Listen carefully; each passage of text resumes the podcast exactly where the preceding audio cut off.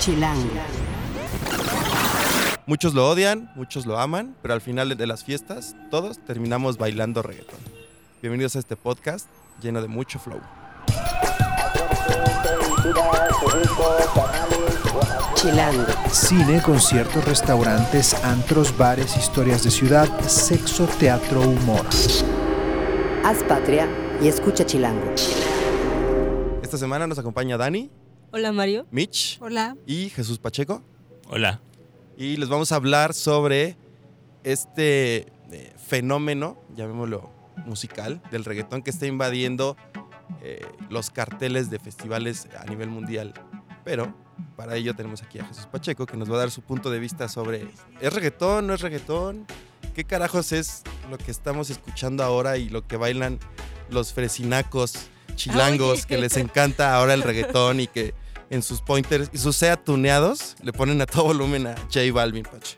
Eh, pues algo que estábamos comentando ahorita eh, antes de, iniciar la grabación es que a mí me parece que todos esos proyectos que estamos viendo que encabezan grandes festivales eh, y que y que el público que los, el público y los medios eh, anglo están están llamando como eh, una un- un- una llegada del reggaetón a los, a los grandes festivales me parece que no es tanto esa, esa llegada del reggaetón. O sea, me parece, me parece que va- varios de esos proyectos como J Balvin o Ozuna este, eh, son, son más pop, ¿no? Este, es, son proyectos pop que sin duda incorporan eh, trap y reggaetón a su paleta de sonidos, pero pues es más bien, es, es un pop eh, visto ya desde una mirada eh, latina, ¿no? Este, eh, y creo que eh,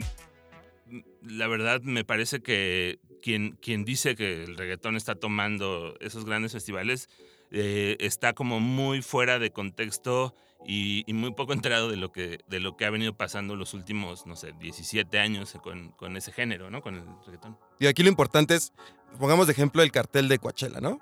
Que por un lado tenemos a Tame Impala como headliner y abajito está eh, Bad Bunny, eh, J Balvin y por ahí se, me- se, se- se llega a meter Rosalía, que no es reggaetón, pero la gente confunde que es reggaetón. Bad Bunny tampoco es reggaetón. Eh, Es que es- ese es, ese es el, el punto de lo que estamos como tratando de dar a entender a la gente, ¿no? Que la gente cree que todo lo que es como tupá, tupá, tupá, tupá, es ya es reggaetón, o lo que los aloca y los pone a bailar, es esto que, que ahora está invadiendo los carteles grandes y que los, los exquisitos del, del rock alternativo o de, de estos festivales les molesta y carajean y vienen y dicen, "Ah, es que ¿por qué el reggaetón está aquí? ¿Por qué está presente o no? Pero creo que viene mu- mucho a la par del, de cómo las disqueras están evolucionando y quieren abarcar este mercado, como lo dices, ¿no? Con el, el, el reggaetón disfrazado que llega a las masas y que a todo el mundo le gusta y que a todo el mundo lo pone a bailar y que va a llenar de a madres el- los escenarios donde se presenten en estos festivales. Sí, este, digo, eh, me gustaría también saber la opinión de, de Dani, este, porque, porque somos evidentemente de, de- de generaciones muy distintas, ¿no? Este, eh, siento que, que Dani eh, este, está más, más familiarizada en el sentido de, de- de las opiniones que puede generar alguien como J Balvin, Bad Bunny, Ozuna, este, con, con, con esas generaciones, con, esa, con toda esa gente que tuvo esas reacciones como eh, encontradas, ¿no? Ahora en redes a partir de la liberación del cartel de Coachella. Claro, sí, todo el mundo se puso como super hate con, con la incorporación de J Balvin, Bad Bunny, justo Rosalía. Incluso eh, es Tomás el Real, ¿no? Quien está también. Eh, y no sé, o sea, justo leí un tuit esos días que decía como si te gusta el reggaetón, si escuchas a J Balvin está bien, si no lo escuchas también, pero ya paren de mamar con, con eso, ¿no? Porque al final, pues como dices, no es eh, ya reggaetón, reggaetón, eh, reggaetón del viejito, sino justo sí es una, una mezcla de géneros, ¿no? Y bueno, yo tengo que decir que sí soy súper fan del disco, del último disco de J Balvin, de Vibras, y del nuevo disco de Bad Bunny. Y también súper fan de Rosalía, que ya lo había dicho en el podcast anterior. ¿De cuánto te paga Rosalía por venir a decir aquí su nombre, Dani? Nada, pero Rosalía pues tampoco es reggaetón, o sea. Pero es- estás de acuerdo en que estamos hablando de un pop, eh, digamos, eh, de mucha raíz, ¿no? O sea, eh, en el caso de Rosalía es, es un pop evidentemente empapado de, de la tradición, este, de la tradición y de la, y de la parte también heterodoxa del flamenco, ¿no? Este, pero, pero pues son- es un montón de cosas más, ¿no? Este, eh, puede ser reggaetón de, pron- de pronto, puede ser este, trap, ¿no? Que, que es el mismo caso, por ejemplo, de Osuna. Este, Osuna también está eh, muy vinculado al trap y, también al reggaetón, pero eh, también está, pues, coquetea ahí con, eh, con, el, con el hip hop, ¿no? Este, y, me parece que, que en el caso del, del público anglo, a, a la gente a la que le ha gustado eh, como todos esos proyectos que, que estamos encerrando en el mismo cajón como reggaetón, este, es, es gente que ya estaba como habituada a escuchar hip hop, ¿no? Este, y que ya estaban como en, cierta cadencia, estaban habituados como a, a, pues a mover, a mover la- las cabezas y la cadera de, cierta manera, ¿no? Este, Que justo además también creo que son como dos géneros que están invadiendo, bueno, no invadiendo, pero que están eh, tomando mucho los festivales, ¿no? No solo, o sea, justo en todo el mundo, o sea, en, creo que Lollapalooza es que traía Kendrick, ¿no? Chile, Brasil, eh, Argentina, em, está Post Malone, no me acuerdo en cuál. No, ese, ese sí no recuerdo en cuál. Por ejemplo, aquí en México, en Pal Norte, eh, eh, este año, bueno, que sí es más reggaetón, está Nicky Jam. Hace dos años también tuvimos a Kendrick en, en el Hello. Y me atrevo a decir que ese, esa edición del Hello ha sido el mejor.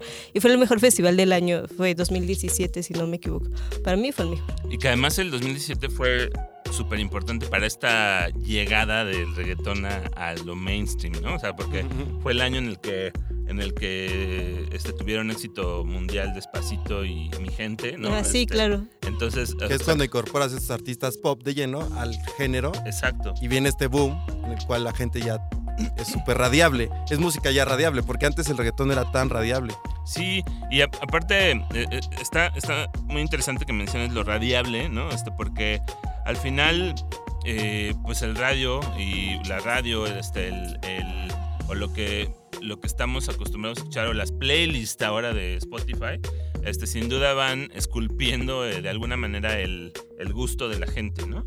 Este, que, que de pronto, o sea, pasan fenómenos como que eh, en todas las playlists de toda, de, toda la gente, este, de todos los gustos, se coló, no sé, pudo haberse colado despacito o no, ¿no? Este, pero, eh, pero sin duda este, hay, hay como un, un- un gusto global, ¿no? Este, que, que, bueno, o sea, tiene, tiene obviamente su, su, su lado, este, pues, mm, oscuro de, de cómo se van uniformando los, los gustos, ¿no? Pero también habla de, de que pues, hay un gusto creciente por una, una, una, una parte de, de la manera de hacer música, ¿no? Que, que yo creo que es, es esta llegada de, de- de los géneros latinos a- al, al pop como, como viéndolo como un gran género, ¿no? Y justo creo que la canción de J Balvin lo resume bien, la de reggaetón. Dice, si la gente pide reggaetón, yo se lo voy a dar. O sea, que aunque no sea reggaetón, o sea... Pero tienes Creo que que al final cantarla, es- Dani. Si no no, la cantas, cantar. nadie la va a ubicar. tienes que cantar, si no, nadie a ubicar. Se las ponemos en la Por- nota, porque amigos. además, si ya la estás bailando, no sé por qué no la cantas. Sí. No, perdón. Si, si Bueno. vieran, si vieran a Dani, viene, hoy viene, le dijimos, vamos a hablar de reggaetón y trajo su outfit. Trae una chamarra así con animal print, No es cierto. glitter y todo. len- Lente oscurito. Sí, sí, sí. Arracadas enormes. Dicen que por ahí dejó su monita de guayaba. Oye, no, pero justo sigues como este cliché de las personas que escuchan reggaetón. Pero es que estás de acuerdo que hubo un punto en el que el reggaetón era como algo mal visto. Sí, hubo un momento, pero ya Y creo que en sus orígenes eh, el reggaetón era como algo prohibido, ¿no? En, en- en los países. Y ahorita es algo como súper, no sé si sea la palabra inclusivo o no, pero en los mejores antros de la ciudad o del... o del- Tenemos un festival de reggaetón. Pero Sí. escuchas, escuchas que, que la gente baila y se prende y se sabe las letras. De pronto es que se sabe las letras. Bueno, lo peor, a lo mejor es que se sabe las letras. Y eso es muy cagado ver como a, a las morritas de Polanco o de Interlomas súper prendidas cuando hace 10 años, te lo juro, dirían, no mames, el reggaetón es de nacos y jamás yo haría eso. Acabas de tocar dos puntos así de, de refilón muy interesantes, que es el punto de, la- de lo inclusivo y por otro el tema de eh, este del, del- de la manera en que estuvo mal visto en algún momento y creo que tiene que ver, o sea, esta esta animadversión que, que en algún momento causó eh, y que sigue causando entre cierta gente, me parece que tiene que ver con, con el lado sexual de, de- del género y de la manera en que se baila. Este, eh, evidentemente, o sea, lo vemos en nuestros círculos de amigos, en nuestros círculos familiares, este, que pues hay, un, hay una cosa, un resquemor ahí por, por ver bailar de manera sexual a, alguien, ¿no? Este, y el tema de lo inclusivo, este, eh, se me hace eh, muy interesante que, por ejemplo, ahorita donde, donde más están sucediendo cosas, eh, pues que, a mí me que personalmente me entusiasman es en, en- fiestas under de reggaetón, ¿no? Este, o en fiestas en las que se está, eh, se está ya muy familiarizado con, pues, con la historia del reggaetón, pero tampoco está eh, necesariamente queriéndose eh, dar, eh, darle salida a proyectos pop. Este, y ahí es donde está sucediendo la experimentación, ¿no? Que se está viendo la, la pista de baile como una especie de laboratorio en el que los DJs y los productores están este, combinando el reggaetón con otros géneros, este, eh, bajándole la velocidad, subiéndosela, en fin, este, haciendo, jugando con el género y pues llevándolo a, a otro territorio. Y el tema de lo inclusivo viene porque en, esas, en, en muchas de esas fiestas, este, pues son, son fiestas de, de escena queer, ¿no? Este, por ejemplo, pienso en, en, en, en Traición, por ejemplo, que bueno, que en Traición no, no, en algún momento tuvo el, el eh, pues como el, el estigma de, que ahí sonaba puro reggaetón, pero pues en realidad no.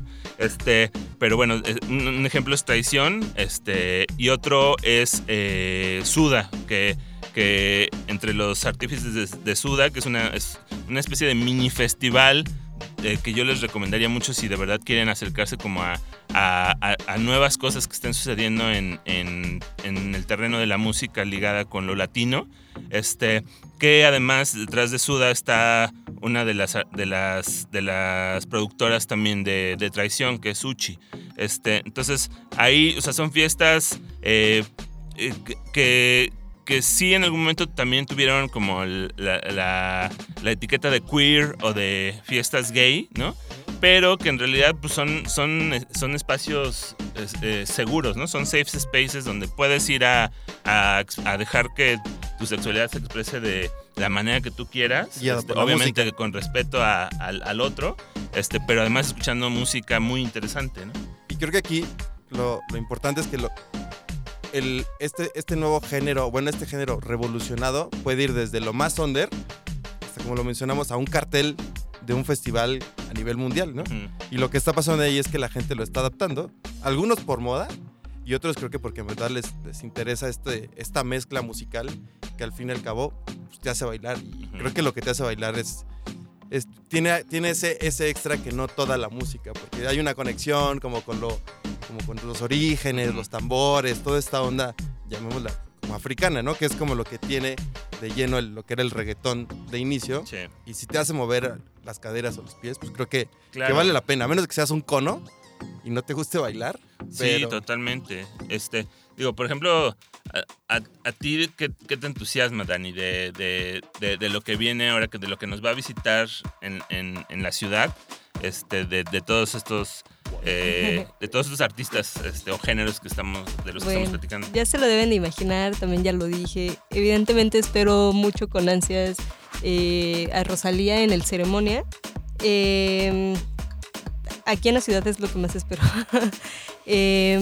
Y bueno, por ejemplo, de festivales, eh, como en todos lados, bueno, en todo el mundo me entusiasma también mucho el Primavera Sound, justo porque espero ver ahí a Rosalía con J Balvin. J, J Balvin me encanta. Y a Ucielito Mix, que también se me hace súper chido que sea parte es que no es de- del... que un festival como Coachella en Estados Unidos y uno como es Primavera ajá. Sound en Europa tenga un cartel muy homologado. Muy variado. ¿no? En el cual dices, Donde encuentras básicamente de todo, desde justo como decías, ¿no? Tame Impala o Afex Twin.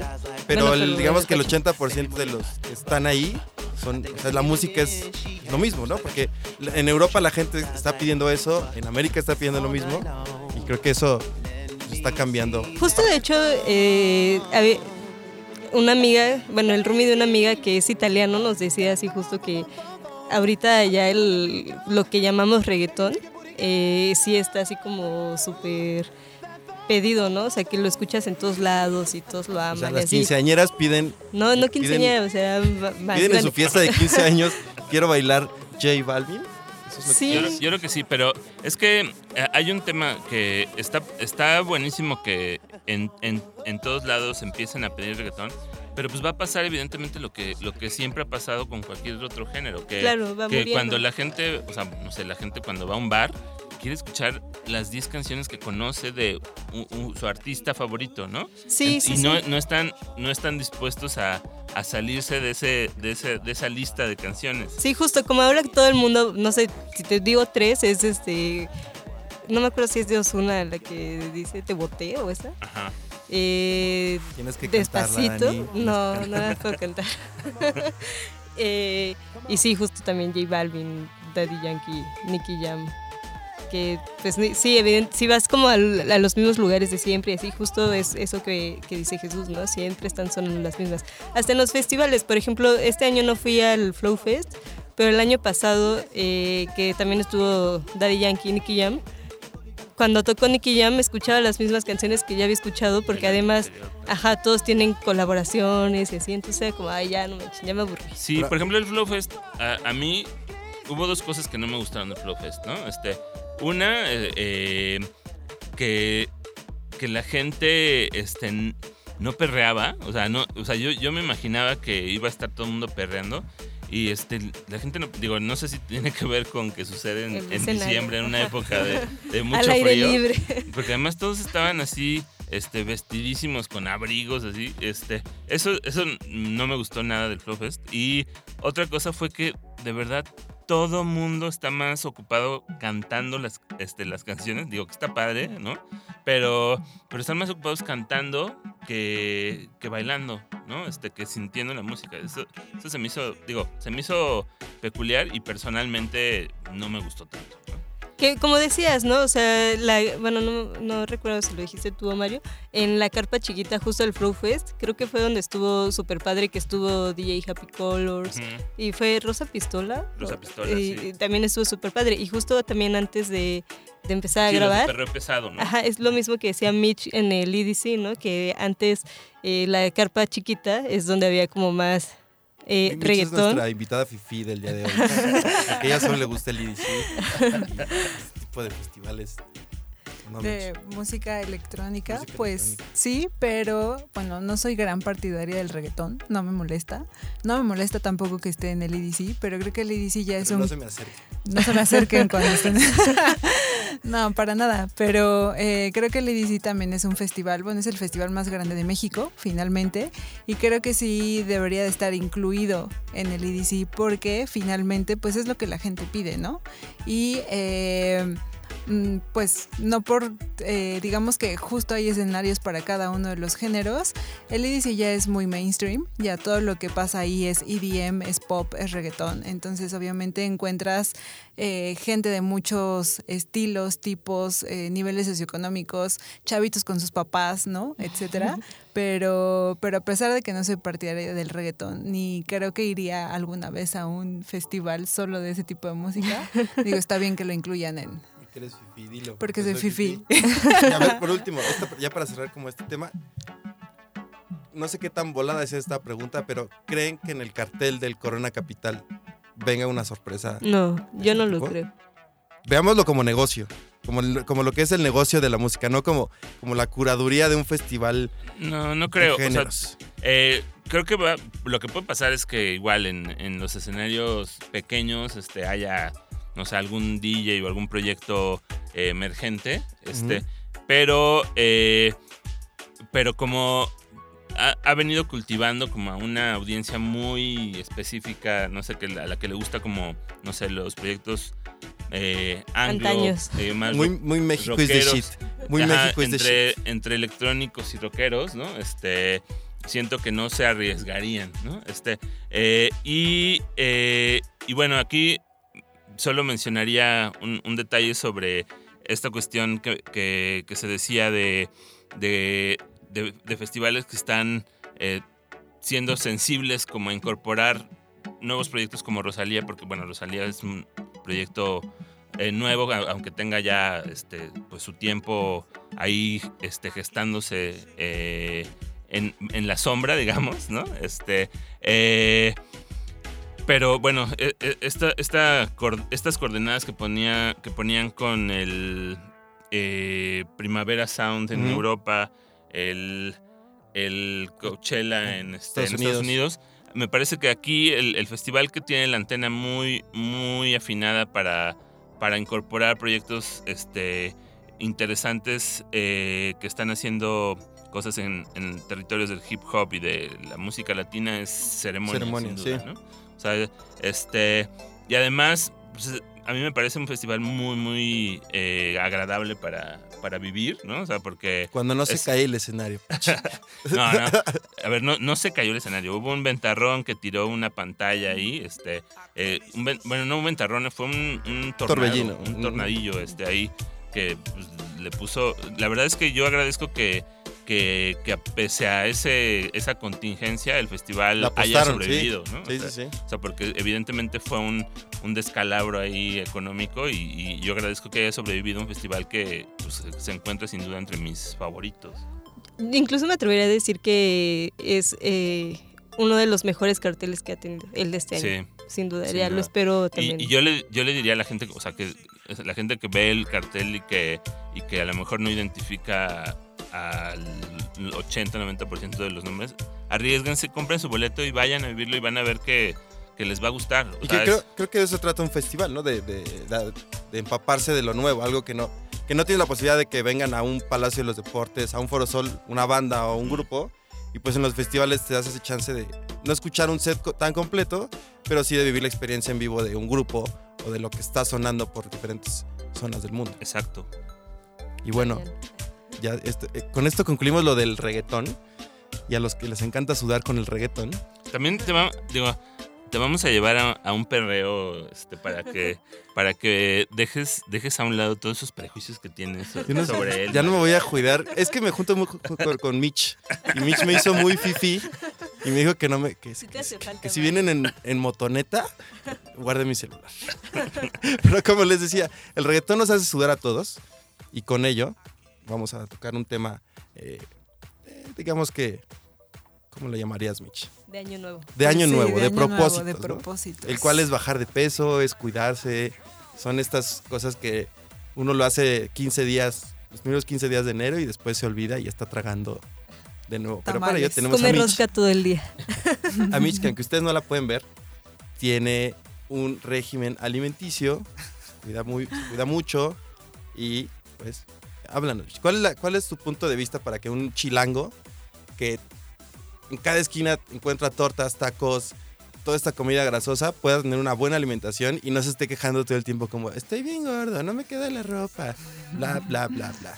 Pues justo como mencionas, eh, yo creo que el top 5, dentro del top 5 de los propósitos de Año Nuevo siempre va a ser tener una vida más saludable, que eso incluye hacer más ejercicio y pues alimentarse mejor. Pero creo que una de las claves del fracaso de los, del primer mes de estos objetivos es justo porque queremos hacer todo de golpe, ¿no? O sea, dices, ya va a ser 7 de enero, o sea, ayer, y eh, ya voy a llevar ensalada, voy a tomar dos litros de agua, me voy a inscribir al gimnasio, voy a hacer dos horas de cardio y para la semana dos ya estás fundido y ya no te gusta ese estilo de vida y está muy pesado y tienes cosas que hacer, entonces lo abandonas. Y creo que la clave aquí es empezar paulatinamente. O sea, si nunca, si no te gusta hacer mucho ejercicio, si estás acostumbrado a comer lo que quieres a deshoras, ¿no? A no llevar una vida tan balanceada, por decirlo así, creo que lo importante aquí es hacer como baby steps, ¿no? Entonces, finalmente, En español, por favor. que Eres bien bueno, fifí. Te digo, perdóname, eres bien- perdóname, bien sí. fifí. poco a poquito, arrancar poco a poquito. Entonces, digamos que como nosotros, o como yo específicamente, si eres una persona súper godín, entonces es más fácil llevarlo a cabo porque ya tienes una agenda muy, eh, digamos, muy marcada de Ya lunes sabes a a qué hora viernes. te levantas, Ajá, a qué hora- hora desayunas, exacto. Entonces, una de las claves tal vez es si comes en la calle, a lo mejor de tus tres comidas al día, no sé, prepárate una. Entonces prepárate el desayuno, algo que puedas comer eh, en tu casa o llegando a la oficina en un topper chiquito, no sé, por ejemplo. Y si vas a comer en la calle, eh, pues trata de, eh, digamos, de, de cambiar o de hacer algunas sustituciones, ¿no? Por ejemplo, si siempre te comes una galleta de postre después de la comida, pues un lunes no pasa nada si en lugar de comerte una galleta te comes una manzana. Y al día siguiente sí te comes la galleta, pero al día siguiente a lo mejor te comes una mandarina. Si es una Entonces, galleta de manzana. Eh, cuenta como galleta, de todas maneras, no cuenta ¿verdad? como fruta. Que, que ustedes no vean, yo peso como 300 kilos. Soy un, soy un come de todo. Entonces, es- creo que la parte esencial es disciplina. Sí, Si no tienes la disciplina, y, y corrígeme si estoy mal, pero creo que hay que iniciar primero con la alimentación. Si lo que quieres es bajar de peso, es alimentarte bien. Y alimentarte bien es a tus horas, con comida que cumpla como con tus, con tus calorías necesarias. Y una vez que empiezas a bajar de peso, haces ejercicio. Eh, sí, sí, pero sí y no. Digo, al final no soy ni entrenadora, ¿no? O sea, todo lo hablo como experiencia propia y al final yo sí estoy ¿Y guiada por qué estás haciendo pesas en este momento? porque hay que aprovechar el tiempo. no, al final yo sí estoy guiada por un nutriólogo y un entrenador, ¿no? Pero pues obviamente yo no soy la especialista, pero sí puedo hablar desde mi experiencia y finalmente se pueden hacer las dos cosas al mismo tiempo. Eh, la mala noticia, para muchos a lo mejor, es que si el 70% de todos los esfuerzos es la alimentación, aquí Sí. sí, aplica el eres lo que comes. Entonces creo que hay un cliché muy marcado de, claro, pero me puedo aventar dos taquitos de tripa porque... Lo sudo al rato. Al porque rato lo sudo. sudo al rato y que creen que eso no se va. Entonces, finalmente, sí, aviéntense sus dos ta- taquitos de tripa. Yo lo hago, pero el, el, eh, digamos que el 80% de las veces que, que coman, háganlo lo mejor posible. Es decir, de lunes a viernes, justo regresando a este tema un poquito godín, ¿no?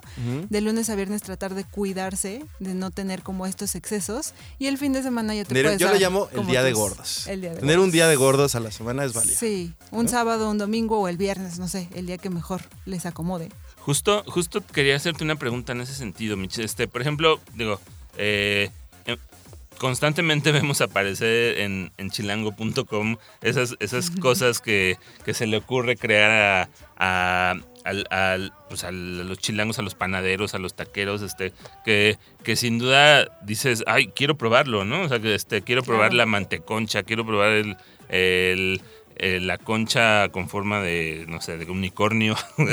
claro. Este, el El helado taco, negro. ajá. no tarda en llegar el, El taco de negro. conejito, ¿eh? El El taco de conejito de chocolate no tarda en llegar. Este, entonces, ¿tú, tú cómo, eh, cómo te relacionas con esos antojos? Este, dices, ay, sí quiero probarlo, o, o vas, vas seleccionando de entre todos los antojos uno que te vas a dar como premio en ese día de gordos. ¿O ¿Cómo, ¿Cómo te relacionas con esos antojos?